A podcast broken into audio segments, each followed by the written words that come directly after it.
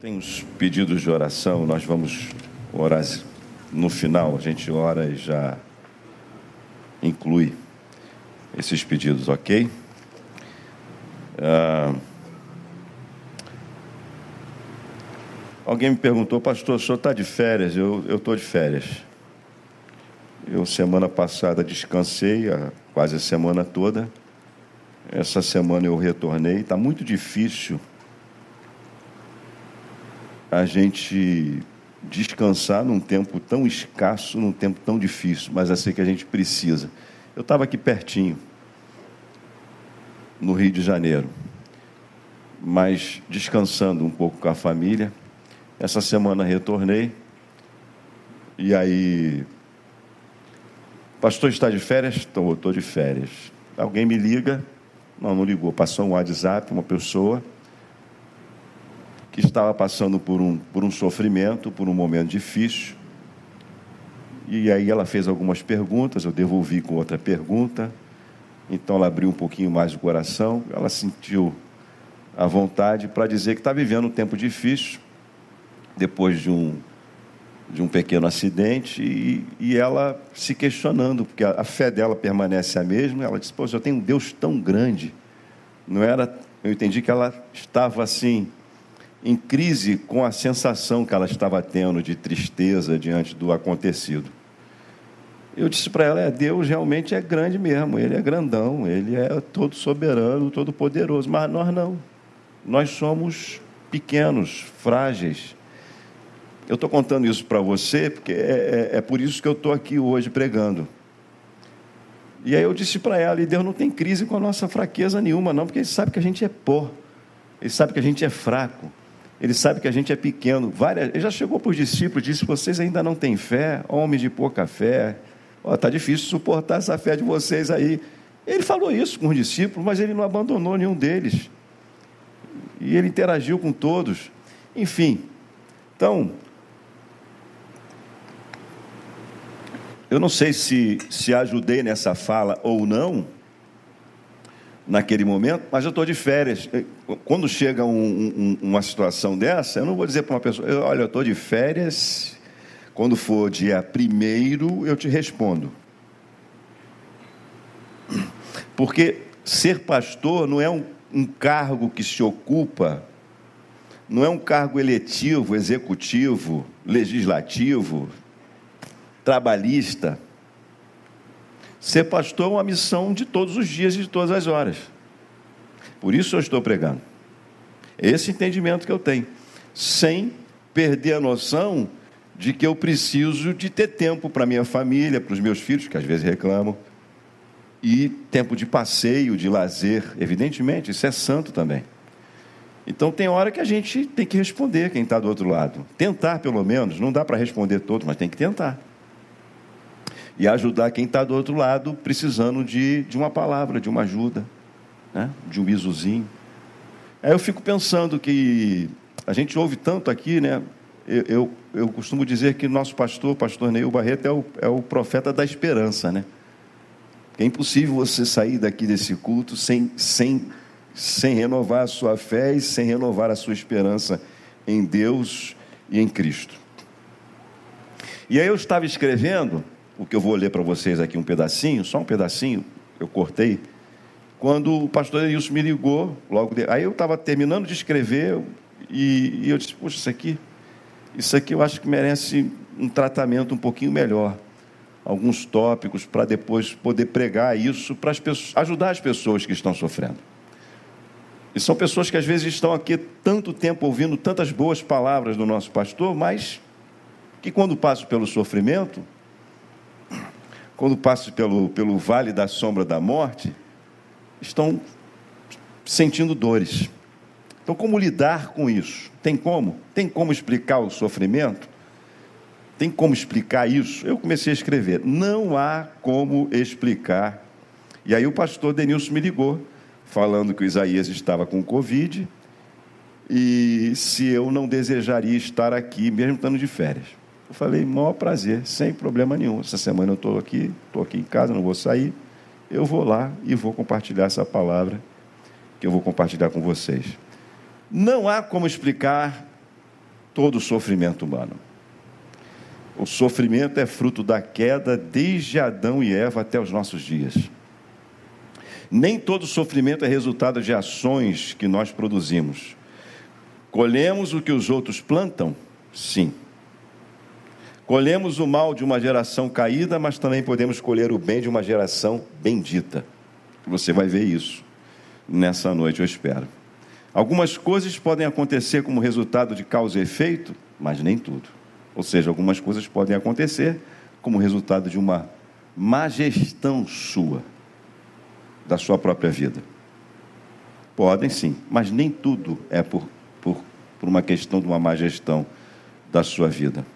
Então é difícil, muito difícil explicar o sofrimento, mas quando ele chega na vida de alguém, se não há como entender, é melhor não ficar tentando. O melhor é aceitar e aprender as melhores lições e seguir, que é o que você tem ouvido aqui de diversas formas. Eu abstenho-me das frases com sumas teológicas prontas para explicar o sofrimento diante dos que sofrem. Atenho-me simplesmente a chorar com os que choram e pedir a Deus o consolo. Você vai ver isso na Bíblia que eu vou tentar passar para você nesses próximos 45 minutos. Então, onde é que começou esse sofrimento na humanidade? Começou lá com em Gênesis. Começou lá com Adão e Eva. Assim nós acreditamos. Deus criou o mundo perfeito, criou tudo, criou um jardim, criou todas as condições do homem, da mulher, do, de Adão e Eva viverem e eles pecaram. É? E diz o texto que na virada da tardinha Deus veio visitá-los, Gênesis capítulo 3, e eles tiveram medo e se esconderam. Quantos temores existem dentro de nós que nós é, que não tem nenhuma relação com perigos externos? Eu pergunto para vocês: Deus se tornou uma ameaça quando? Houve da parte de Deus alguma atitude para que pudesse gerar esses sentimentos? Por que será que nós, muitos de nós que aqui estamos, temos muito medo de Deus? Não é temor, respeito, é medo mesmo. Eu percebi isso durante um, uma metade da minha vida da minha vida cristã. Que, que eu, Lindoval Duarte, convertido, na verdade ainda tinha, ainda tinha muito medo de Deus.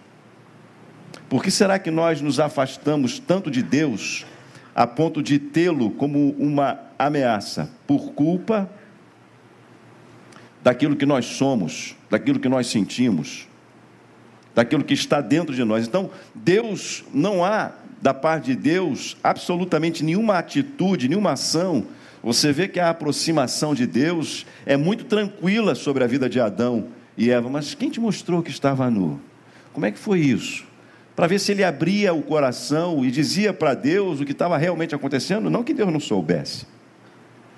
Então, Deus passou a ser uma ameaça e ter medo é muito sofrível é a teofobia. E quem tem medo de Deus pode ter medo de qualquer tipo de coisa, inclusive de barata. Porque, como, imagine bem, pense comigo, raciocine comigo, ter medo de Deus. O Deus que diz que é, estava pronto não só a nos criar, mas antes funda da fundação, antes de você ser feito, antes do universo ser feito, ele já estava pronto a dar a sua vida por você, antes da fundação do mundo, dos tempos. Pensa. Então, há muitos temores dentro dos nossos corações, que são temores nossos. São problemas nossos. Não tem nada a ver com Deus. Deus não é ameaça absoluta absolutamente para ninguém. Então, ah, tememos o que nós não deveríamos temer. A culpa e as expectativas erradas elevam e aumentam o nosso sofrimento. Eu estou lendo um, um, livro do Newton Bonder chamado Cabala ou Cabalá, A Arte da Manutenção da Carroça. E o Newton Bonder diz assim, ó, que um aflito é alguém com um problema potencializado pela antecipação de uma saída que não vem. O aflito é alguém com um problema potencializado pela antecipação de uma saída que ele não consegue ver é aquela é aquela situação que a gente diz assim: e se não tivesse acontecido isso? E se eu tivesse feito aquilo? E se? Por definição, tudo que já aconteceu é, por definição, o que deveria ter acontecido, segundo Newton. A aceitação do que já aconteceu é o começo para fazer a gestão do problema. Porque você só tem o presente para frente. O que já aconteceu, aconteceu, mudou. Não tem como você mudar o passado. Deter-se a isso e remoer todo o sofrimento não vai resolver o teu problema. Dores foram multiplicados porque o texto diz que Deus falou então, como resultado da ação deles, que a dor deles seria aumentada. Paulo aos Romanos, e as nossas dores têm aumentado cada vez mais, né? Paulo aos Romanos diz que a natureza também se degradou e sofre com a queda humana, e aguarda o dia da nossa redenção, que será o dia dela também. Sabe, eu tenho a impressão que nós nos tornamos inimigos, não só um dos outros, mas da natureza. Os animais, eu ia passar um vídeo aqui de um cara interagindo com o leão, com com macaco, com um elefante, com, brincando como se fosse gatinho. Mas deixei isso para lá. Você vê isso na internet. Eu acho que nós seríamos assim. Os animais têm medo de nós. Os bichos, de uma forma geral, não eram para nos atacar. Eu acredito que no Éden o, o, o, ser humano vivia em perfeita harmonia com toda a natureza criada. Eu não sei nem, não consigo nem imaginar como é que era. Mas quando eu vejo cenas como essa, eu vejo que nós não seríamos uma ameaça para eles e eles não seriam uma ameaça para nós. Então há todo um desequilíbrio que traz muito sofrimento. Pensa, isso é só o pano de fundo. Então, por natureza, nós já trazemos do Éden muito sofrimento. Você pode dizer, você que está nos assistindo lá no, do outro lado, você que está aqui, está dizendo, mas isso não é justo. O que, que eu tenho a ver com Adão e Eva? Né? O problema é deles. É, parece que não é justo, mas é uma descendência. Se você, pai e mãe, tem uma doença congênita hereditária, a possibilidade do seu filho nascer com essa doença é extremamente grande. Isso é uma doença hereditária, que alguns dizem é uma maldição hereditária, vai passar para o seu filho. Toda a soma das tuas gerações vai perpassando pelas gerações futuras. Fisicamente, espiritualmente, psicologicamente. Então, por quê? Porque nós estamos nós estamos completamente interligados, irmãos. Deus criou uma humanidade. Então, eu, eu sinalizei alguns, alguns sofrimentos que podem chegar até nós, só para a gente ter uma ideia. E você já deve ter vivenciado isso. E eu vou compartilhar rapidamente com você. Sofrimento como fruto da ganância humana.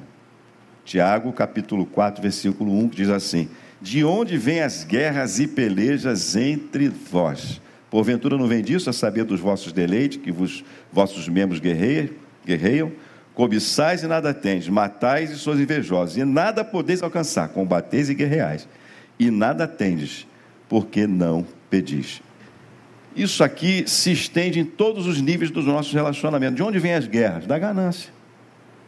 Veja quanto sofrimento há na humanidade que investe bilhões em guerras. Povos querendo aniquilar povos e dominar sobre povos e fazer povos sofrerem, sendo aniquilados. É a história. Pega a história. Aí a gente diz assim, mas a culpa é de Deus? Não, é a nossa ganância. Nós estamos destruindo a nós mesmos.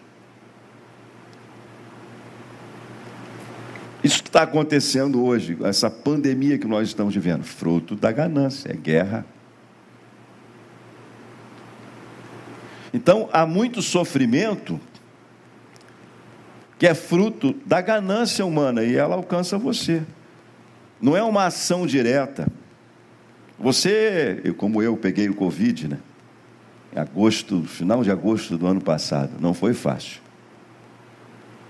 Você não tem nenhuma culpa, não é maldição hereditária. Deus não escolheu você, vai ficar com o Covid, ele agora, dia 21 de agosto, é a vez do lindo oval pegar o Covid. Não, ele sabe, ele é Deus.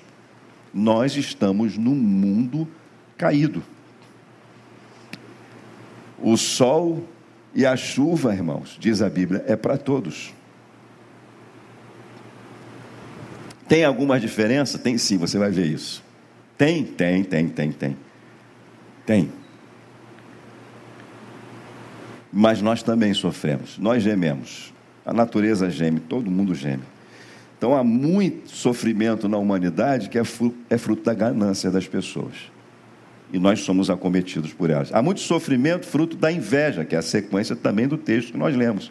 E aí eu gosto muito de lembrar o texto de, da história, uma fase da história de Isaac, quando há uma grande fome sobre a terra, Gênesis 26, e, e Deus chega para Isaac e diz assim: Olha, não, não desça para o Egito. Engraçado, né? Tem hora que é para descer para o Egito. Jesus desceu para o Egito. José desceu para o Egito. A família de José desceu para o Egito. Mas aqui Deus disse para Isaac: Não desça para o Egito. Fica onde você está. Fica, se eu não me engano, na cidade de Gerar. Porque eu vou te abençoar. diz o texto que Isaac escutou a voz de Deus, obedeceu a Deus, ficou onde ele estava.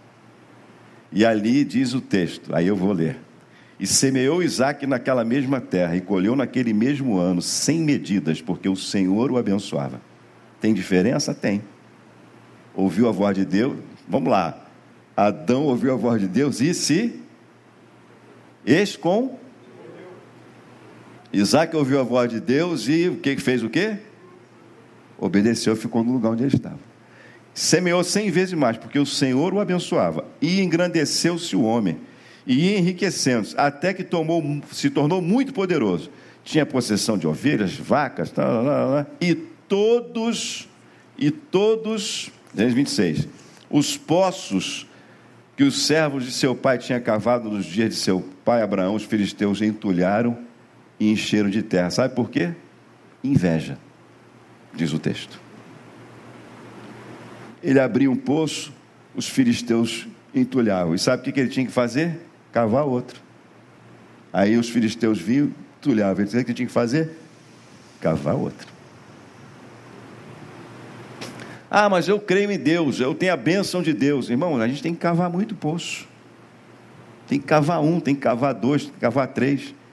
É sofrimento? É sofrimento. Você pode parar com um problema e dizer assim: Puxa, Deus, o senhor disse que ia me abençoar estava tudo tão certo, de repente começou a estar tá, tá dando tudo errado na minha vida. Olha aí, os caras entulharam, não vai cair fogo do céu para consumir, não.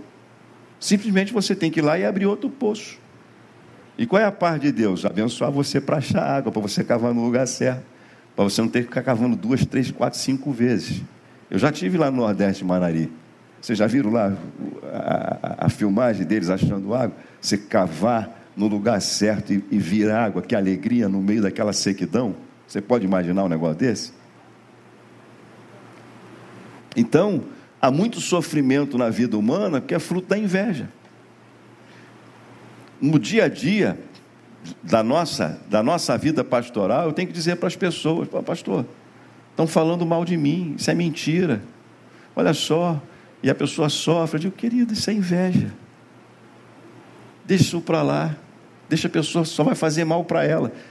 Deixa ela entulhar um poço. Abre outro, segue tua vida. Uma hora Deus vai tratar com essa pessoa. Há muito sofrimento na vida humana por fruto da inveja. O que, que você vai fazer? Continuar seguindo em frente, caminhando com a tua fé, com as promessas de Deus para a tua vida, se esforçando e cavando poços, porque Deus não é Deus de preguiçosos, você já tem ouvido isso aqui, fazendo a tua parte e seguindo em frente. Não pare, porque é isso que os nossos inimigos querem. Há muito sofrimento também, aí sim, há muito sofrimento como fruto das nossas ações.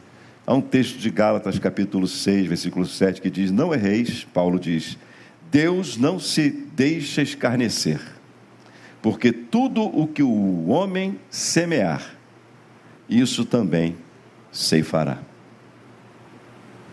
A lei de causa e efeito. Está presente em outras religiões, ela existe, mas nem tudo é causa e efeito. Mas também. Como é que eu vou resolver isso, pastor? Sendo sincero com Deus. Analise, primeiro, você está sofrendo? Estou. Por que, que você está sofrendo? Você está tendo Deus como teu inimigo? Você acha que Deus é que está botando, fazendo você sofrer? Deus é um sádico?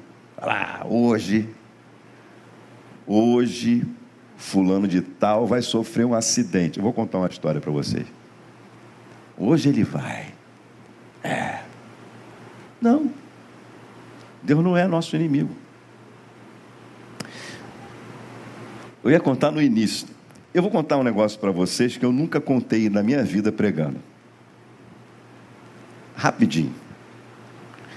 Em mil. Há 25 anos atrás. Anotei a data aqui. Vou, vou dizer para vocês, 1997. Março de 1997 eu comprei o meu primeiro carro, um Monza Hatch 83, 97 menos 83. Faz as contas que eu também não sou bom de matemática. É um carrinho velhinho, né? Foi meu primeiro carro e eu não tinha carteira ainda. E eu já era pastor.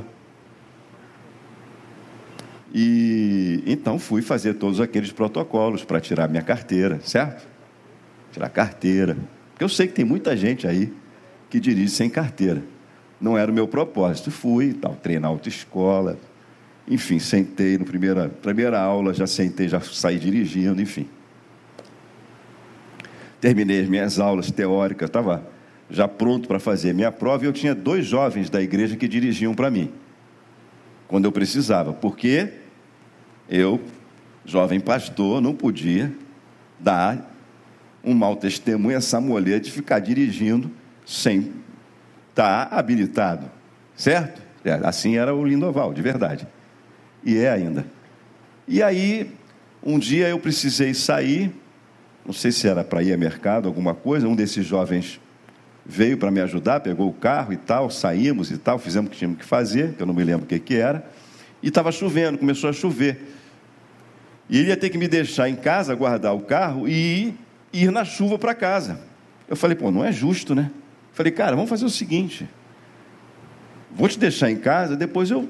É só um trechozinho aí. Eu, eu venho tranquilo com o carro, guardo o carro e pronto. Está tranquilo. A única vez que eu dirigi sem habilitação, de fato, de verdade. A primeira.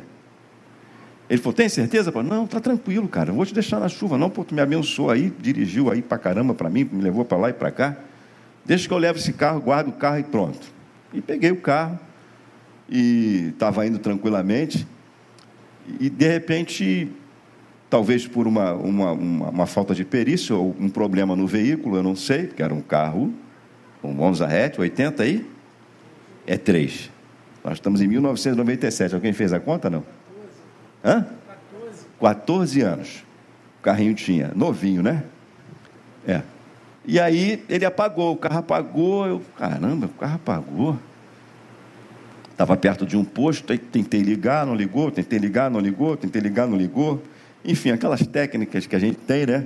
Será que afogou? Afundei lá o pé no, no acelerador, vim soltando para cima. Ah, o pessoal que é mecânico sabe, né? Carburador, vai soltando devagarzinho, puxa.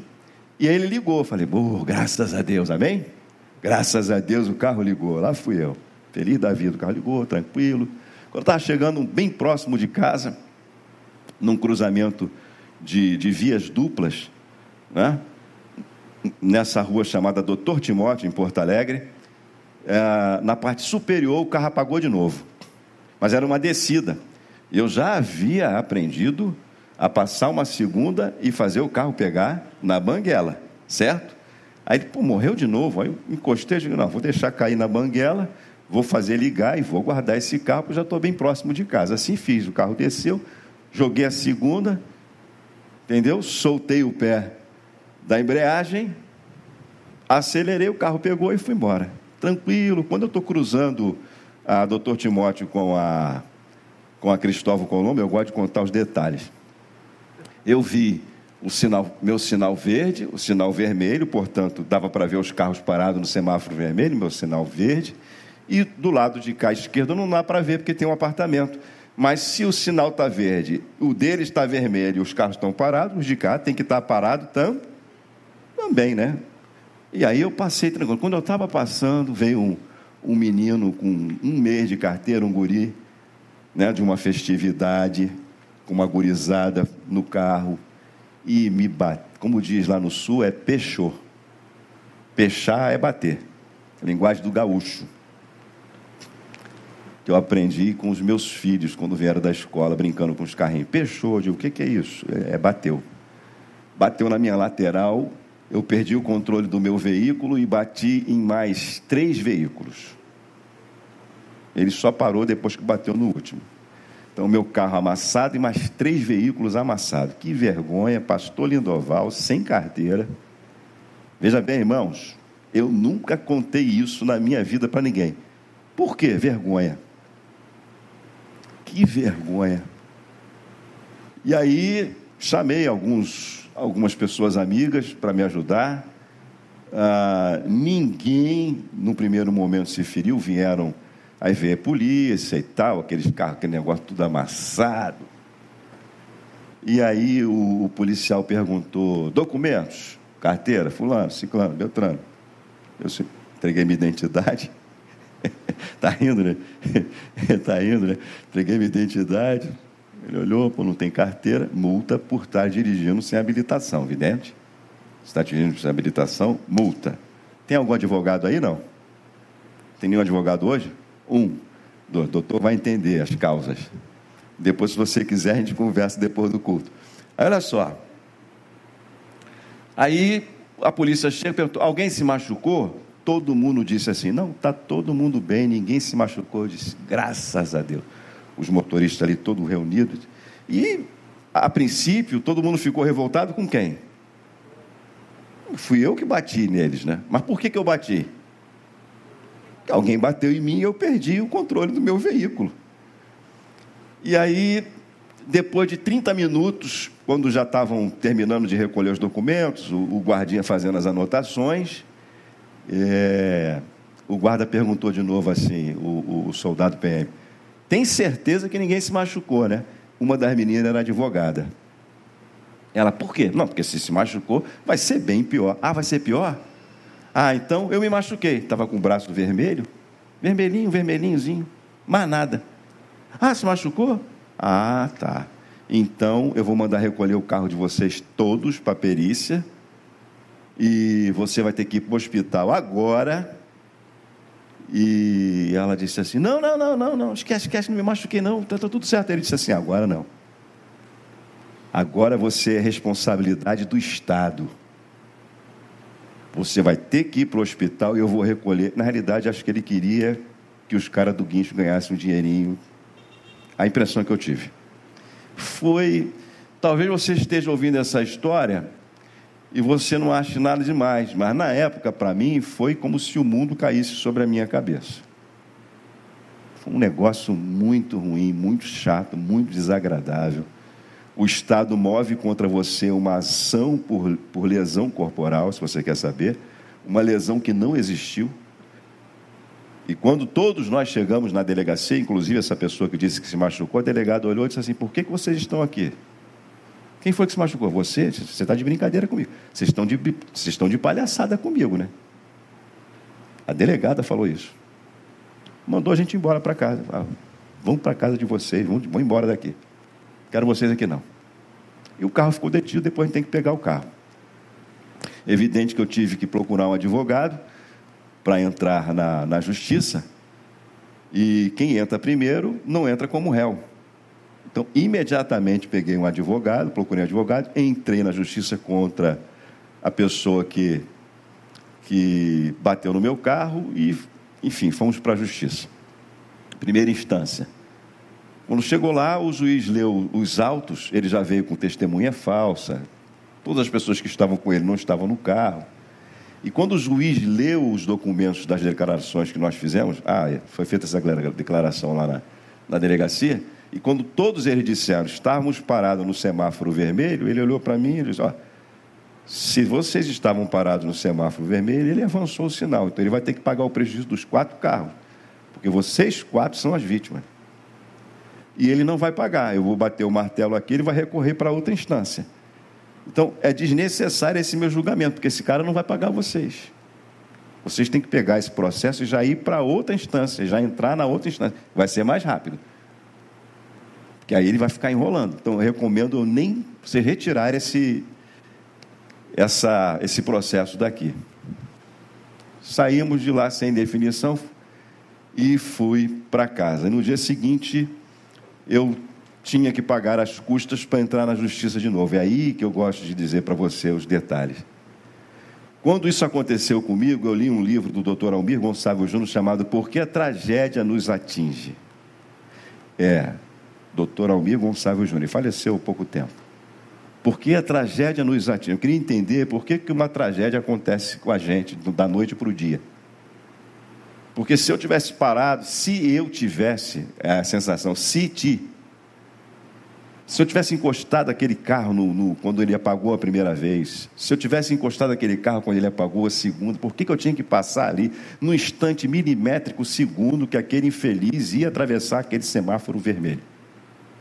Então isso ficava martelando dentro de mim. Por que, que Deus permitiu que isso acontecesse se eu sempre procuro, de uma certa forma, como Jó, que eu queria citar aqui para vocês, fazer o que é reto diante dele? Porque eu sofri um acidente é, numa primeira e única vez que eu fui dirigir um carro. Aprendi muito sobre isso, se vocês querem saber, para a minha vida toda. E quando o advogado estava pronto a entrar de novo na justiça segunda instância, Deus falou comigo, no meio do meu sofrimento. Deus disse assim: não entre mais na justiça contra ninguém, porque eu estou encerrando esse caso.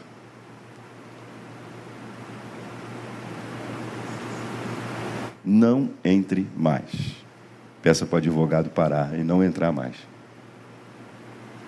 Aí eu liguei para o advogado e disse: não entre mais na justiça. Eu vou ficar só com o meu prejuízo.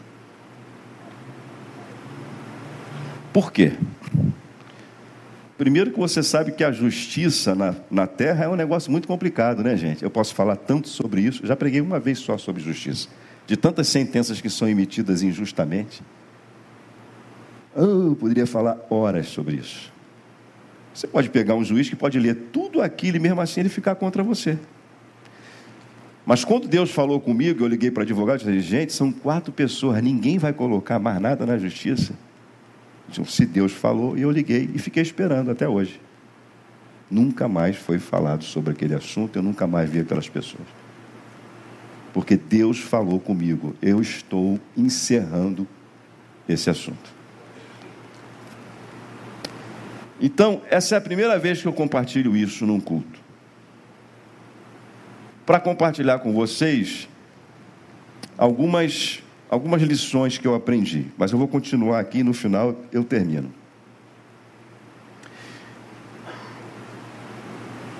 Há sofrimentos que são causados por causa da justiça. Pedro diz assim: ó, se vocês padecem por amor da justiça, vocês são bem a. Tem um pastor que teve aqui chamado Carlinho Queiroz. Eu sentado aqui ouvi uma frase dele que eu nunca mais vou esquecer. Carlinhos Peregrino, Carlos Peregrino, está lá no Instagram. Ele disse assim: No caminho da misericórdia você vive, no caminho da justiça você morre. Escolhe qual caminho você quer. No caminho da misericórdia, de ajudar as pessoas, de ser misericordioso. Agora, no caminho da equidade, da justiça, você morre, você vai ser perseguido. Foi o que Jesus ensinou para os seus discípulos. Se fizeram comigo, vão fazer isso com vocês. Então, há sofrimentos que são resultados da sua postura. Por você tentar fazer o que é direito no seu trabalho, você vai ser perseguido. Entendeu? Vocês que são militares, vocês sabem disso. Em qualquer ambiente onde você estiver, navegando num mundo que já caído, no mundo que já está caído, no mundo que está completamente corrompido, você tentar ser justo, você é um ET. Eles vão querer expurgar você. Eles vão querer eliminar você. Por quê? Porque você simplesmente você quer fazer o que é certo. Não é porque você é um legalista, que você é um moralista. Não, porque você quer andar direito. Só por causa disso.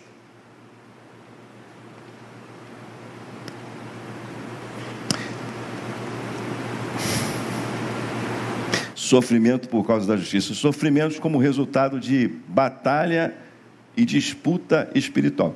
Isso aqui é o que mais os pastores dizem. Né? Nós evangélicos temos a mania de. Ah, Cada religião tem a sua forma de explicar o sofrimento. Se você for um espírita, você vai ouvir que você tem um karma, que isso são dos seus antepassados, e há alguns sofrimentos que são hereditários, nós falamos sobre isso aqui. Ou vão dizer que você precisa pagar alguma coisa que você fez no passado, nessa vida, seja lá o que for.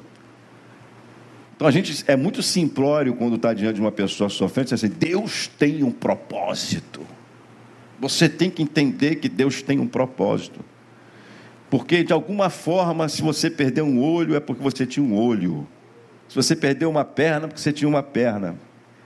Eu, eu, sinceramente, acho muito simplório esse tipo de afirmação. Eu acho que se o cara perdeu a perna, você tem que chorar com ele. E ponto. E não significa que Deus tenha, Ele pode. Na realidade, eu acredito, eu particularmente acredito que Deus ele pode reverter qualquer tipo de coisa ruim que aconteça e tornar essa coisa ruim em bem a seu favor.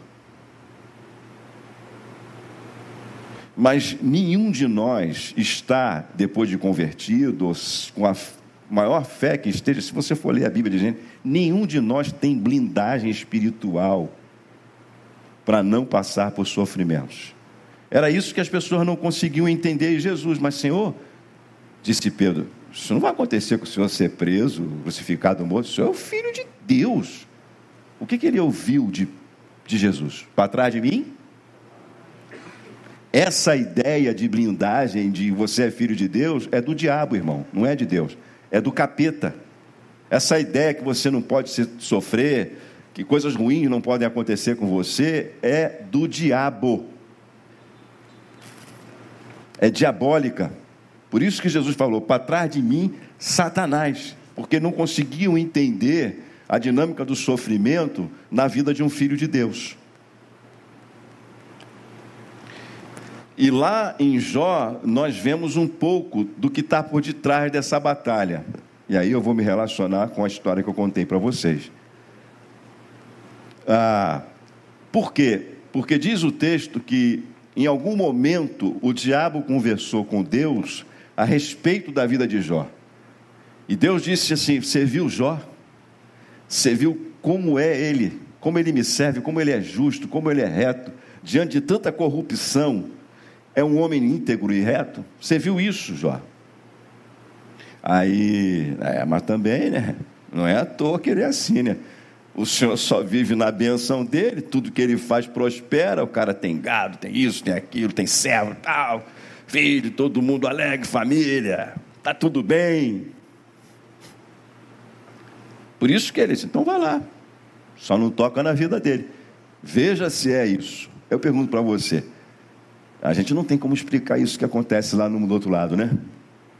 Não tem essa ousadia de explicar, evidentemente. Mas que é fato, é fato. É fato que alguns sofrimentos é uma ação sobrenatural maligna sobre a vida de qualquer um de nós. Não é à toa que Pedro, depois da experiência que teve com Jesus para trás de mim, Satanás, Satanás. Pedro diz assim: vigiai e orai, porque o diabo, vosso adversário, anda ao vosso derredor, bramando como leão, procurando a quem possa.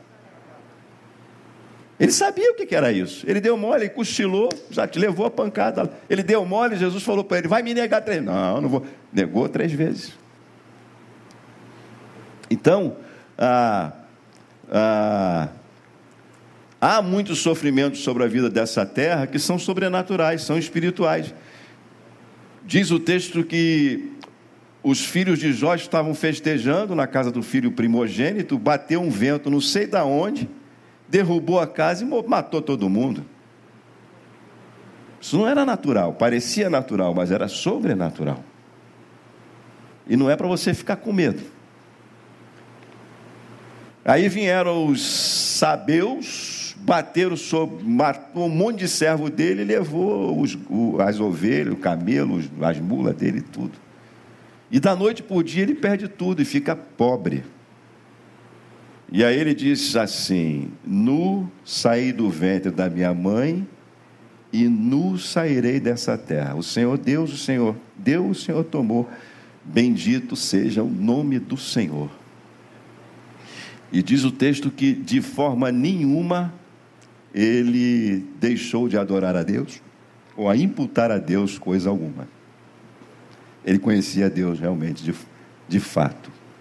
Não suficiente, a gente vai ver isso no final do texto, se você quiser ler o livro de, de Jó. Então, ah, sofrimentos causados por forças espirituais. Jó perdeu tudo: sete filhos e três filhas.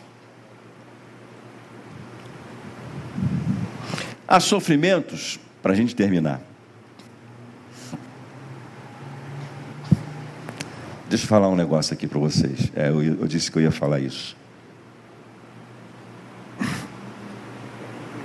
Quando, quando ele diz para vigiar e orar, a sensação que eu tenho, o que eu aprendi daquele acidente, para mim, é o seguinte: olha só, sinal vermelho foi feito para quê?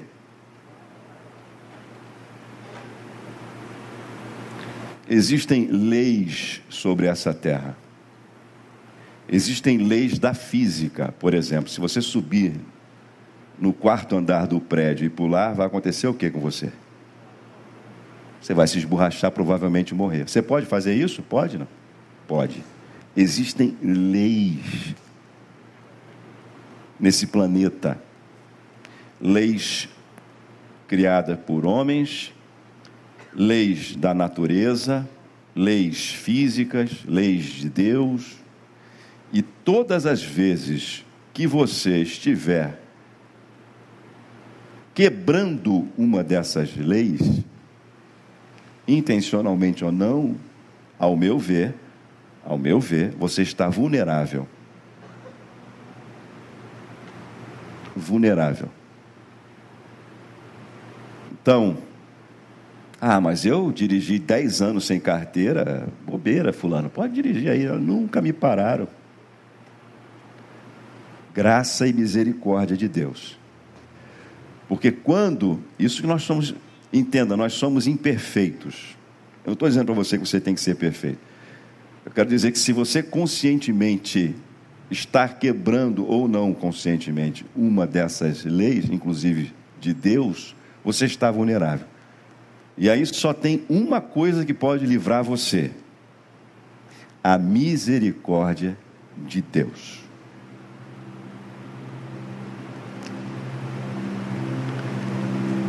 Foi uma das minhas maiores lições.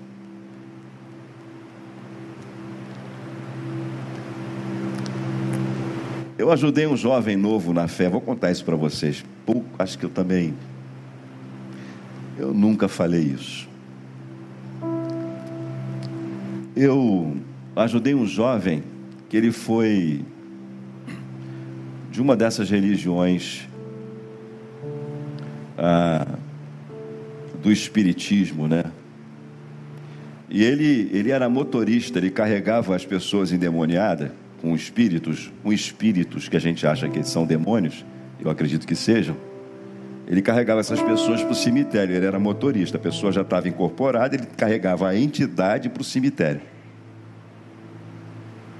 E esse cara veio parar na minha igreja, eu, eu, eu compartilhei a fé com ele, mano a mano, por uns três meses, mais ou menos. Ele ficou um tempo lá, é meu amigo até hoje. E como é que esse cara se converteu? Ele se converteu numa dessas igrejas neopentecostais que só falam em dinheiro. Ele disse que uma dessas vezes ele estava indo para o cemitério e o, sinal fechou.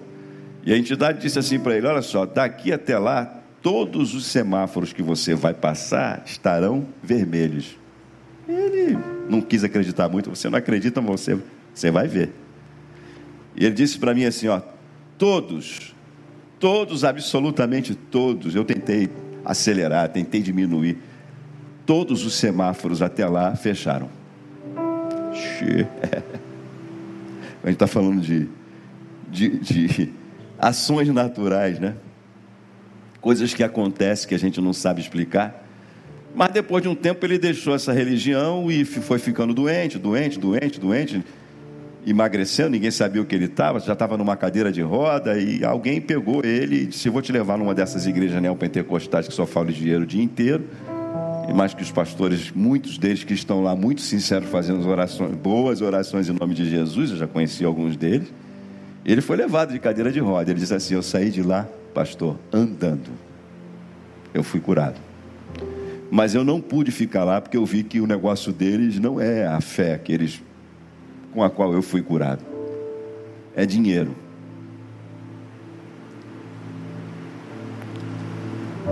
Quando eu digo para vocês que há, há, existem forças que a gente nem imagina causando sofrimento, a gente não tem nem ideia do que acontece.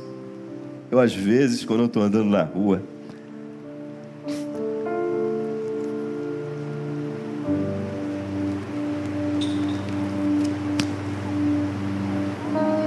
em alguns, alguns semáforos. Eu...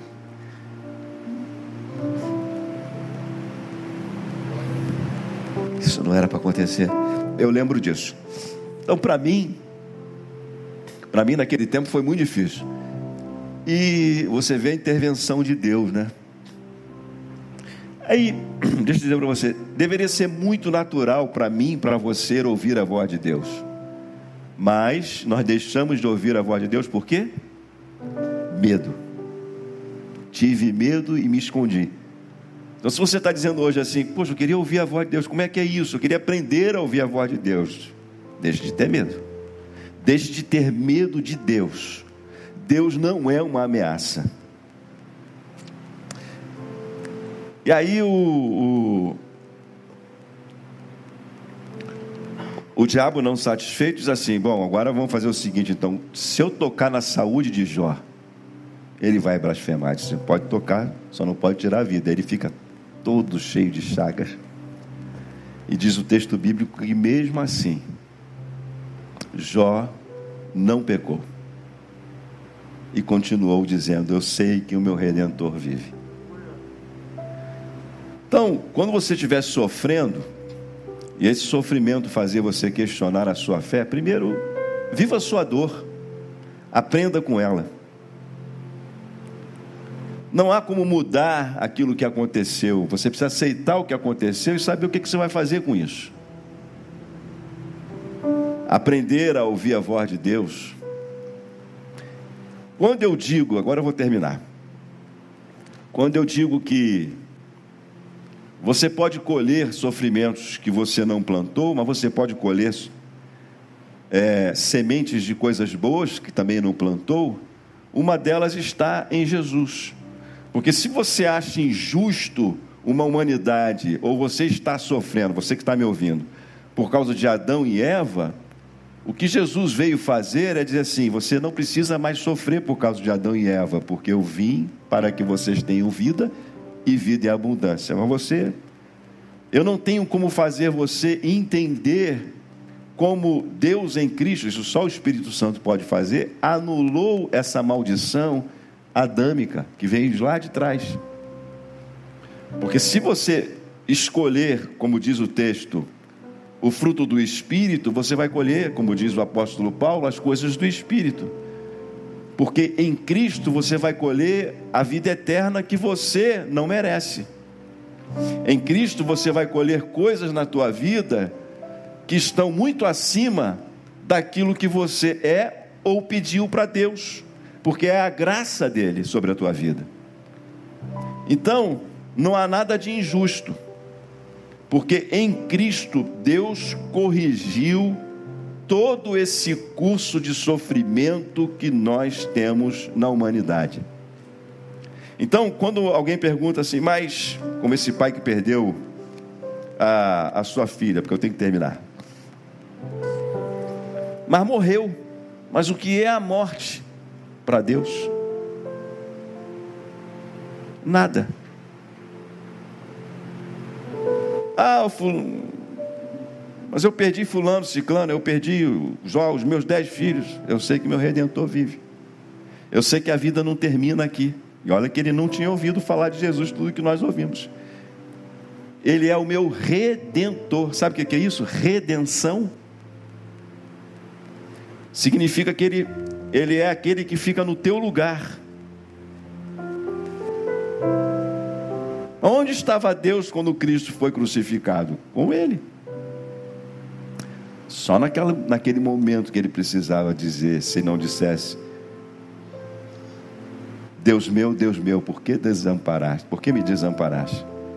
E ele disse assim: Pai, em tuas mãos eu entrego o meu espírito, porque ele não podia morrer se ele não entregasse o espírito dele, porque a morte não tinha poder sobre a vida de Jesus. Então, em Cristo, eh, Deus já resolveu o problema do sofrimento da humanidade, de toda a humanidade. O final da história está lá no Apocalipse, você conhece. Novos céus, nova terra, novo corpo, novas vestes, porque as primeiras coisas são passadas e tudo que ficou para trás já não existe. O final da história já está escrito na Bíblia. E em Cristo, Deus mudou essa história de sofrimento da humanidade. Mas enquanto estivermos aqui, nós ainda vamos passar por algumas peleias. O que você precisa então decidir? Você precisa decidir escolher participar desses frutos que fluem a partir da vida de Jesus Cristo. Só isso. É o mínimo, é o, é o mínimo que você pode fazer. Aqui, agora, ou depois, ou é compreender isso. Compreender que você não está blindado.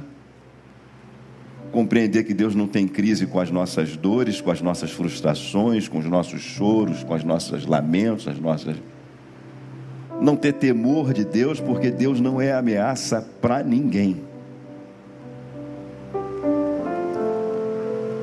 E saber que as nossas vidas em Deus, elas, a despeito de tudo isso, se não fosse, como diz, ora disse Israel, se não for o Senhor, nós já tínhamos sido consumidos há muito tempo. Então, dá para explicar o sofrimento humano? Eu não tentei explicar.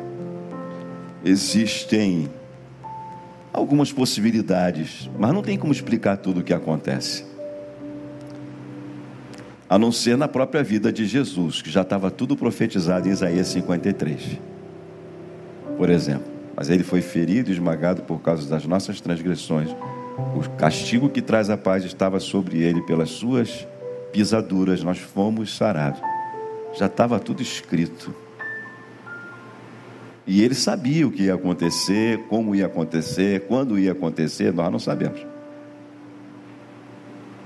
o porquê ia acontecer e que não tinha como não acontecer. E ele orou, Pai, passa de mim esse cálice, mas sabia que não ia poder passar dele, ia ter que ser o cálice dele, por amor a mim e a você. E é isso que explica o sofrimento.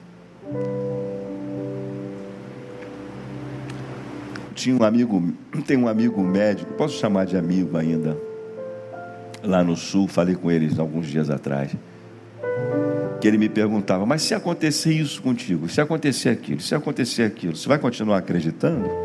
ele tinha dificuldade em acreditar em Deus. Eu disse: Eu espero que sim. Eu espero que a minha fé continue exatamente a mesma. É o que eu espero.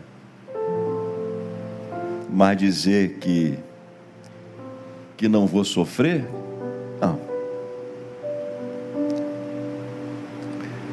Isso. Eu espero que você saiba a partir de hoje lidar um pouco mais com o seu sofrimento. Eu espero que quando você sofra qualquer coisa, qualquer coisa que possa lhe acontecer, mesmo que você não saiba, eu não vou fazer como os três amigos de Jó tentar explicar, porque eles pecaram. Porque para eles, o sofrimento era o resultado de alguma culpa, de algum pecado que Jó havia cometido e não era. E no final da história ele teve que orar para Deus, interceder a Deus para os seus diante dos, por causa dos seus amigos. Ele teve que interceder pelos seus amigos. Porque se a gente tentar explicar equivocadamente o sofrimento humano, nós podemos cometer erros abismais. Então, diante do sofrimento de alguém que está do meu lado, eu prefiro só chorar junto e orar, porque não tenho como explicar. Mas num cenário amplo e restrito, é isso que a Bíblia está descrevendo para nós. O específico é cada um de você. Cada um de nós vive, sabe a dor. Tem até uma, uma músicazinha lá, né? Sabe a dor que é o que é, né, irmão? Tal. Cada um sabe da sua dor e do seu sofrimento na medida que, que está passando. Meu sofrimento é um, seu sofrimento é outro. Como disse Jesus, cada um carregue a sua, não é a dele. Cada um de nós tem uma medida de sofrimento, de agrura, de desafio, de missão, diferente um do outro. E alguns desses sofrimentos já estão prescritos. Terminamos nosso tempo, passamos aí uns cinco minutos, acho que é nove e meia, nove e quarenta e cinco, a gente termina o nosso culto. Ah, foi muito bom estar com vocês. Volto semana que vem para o meu para minha semana de férias. Mas é, como eu disse para vocês, é, pregar não tem é uma parte que está muito além daquilo que nós fazemos no dia a dia do nosso trabalho. Então, que Deus abençoe. Repito, não tenha medo de Deus, não se esconda dele. Chega na tua casa hoje, Senhor, eu quero aprender a ouvir tua voz. Confessa a Ele as tuas dúvidas, as tuas agruras. Peça a Ele fé, peça a Ele coragem. Peça a Ele sabedoria. Ele vai te ouvir. Ele vai falar com você. Ele vai te visitar lá no teu quarto. Como diz a Bíblia, no secreto. Ele pode deter todo o sofrimento que você está passando. Ou ele pode dizer: Estarei convosco.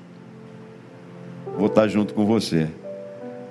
Ele pode fazer você atravessar o vale da sombra da morte, sentar na presença dos seus inimigos e ungir a sua cabeça com óleo.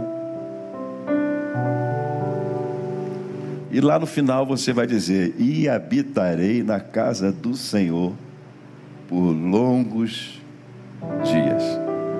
Mas é a dinâmica da vida. Que Deus te abençoe. Eu espero realmente que você guarde isso no teu coração, como eu tenho guardado. Ah, às vezes eu fico pensando, a gente não sabe. Você está aqui agora, eu estou aqui agora, certo? A gente não sabe nada quase, zero. A gente só tem o hoje e o agora e sabe que Deus diz assim: ó, estarei convosco. É muito bom, irmãos, poder estar aqui poder fazer parte da família de Deus, poder ouvir a Sua voz, poder ter fé, poder ter esperança, poder entender o Evangelho, diante de tudo que nós estamos passando. Não é verdade? É muito bom. Eu espero de todo o meu coração que você seja realmente alcançado, que você não saia nessa noite, nesse dia, desse lugar, da onde você está aí na internet, sentado no seu sofá, que você não fique igual como você estava a partir de agora, diante de qualquer tipo de sofrimento que venha a lhe acometer. Amém? Vamos orar. Nosso Deus e Pai, em nome de Jesus, eu peço, pela tua graça e poder do teu Santo Espírito, que essas verdades da tua palavra calem profundamente em todos os nossos corações. Alterem a nossa postura diante das dificuldades, dos problemas, das dores, das lágrimas que possamos ainda enfrentar, que possamos ser bons gestores das nossas emoções, dos nossos problemas, das nossas dificuldades. Ajuda-nos a mantermos a nossa fé tão íntegra como teu servo Jó, que diante de tanto sofrimento pôde ainda dizer: O meu redentor vive. Abençoa os meus irmãos, todos nós que aqui estamos, também os que estão em casa, em nome de Jesus. Amém e amém.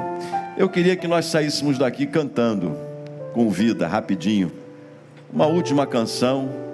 A gente canta e aí vai saindo, você fique muito à vontade. A quarta-feira de pastor Isaías voltará e estará então pregando a sua a sua série de sermões que ele tem se proposto nas quartas-feiras, tá bom? Muito obrigado aí pelo carinho. Deus abençoe cada um de vocês. Uma boa semana.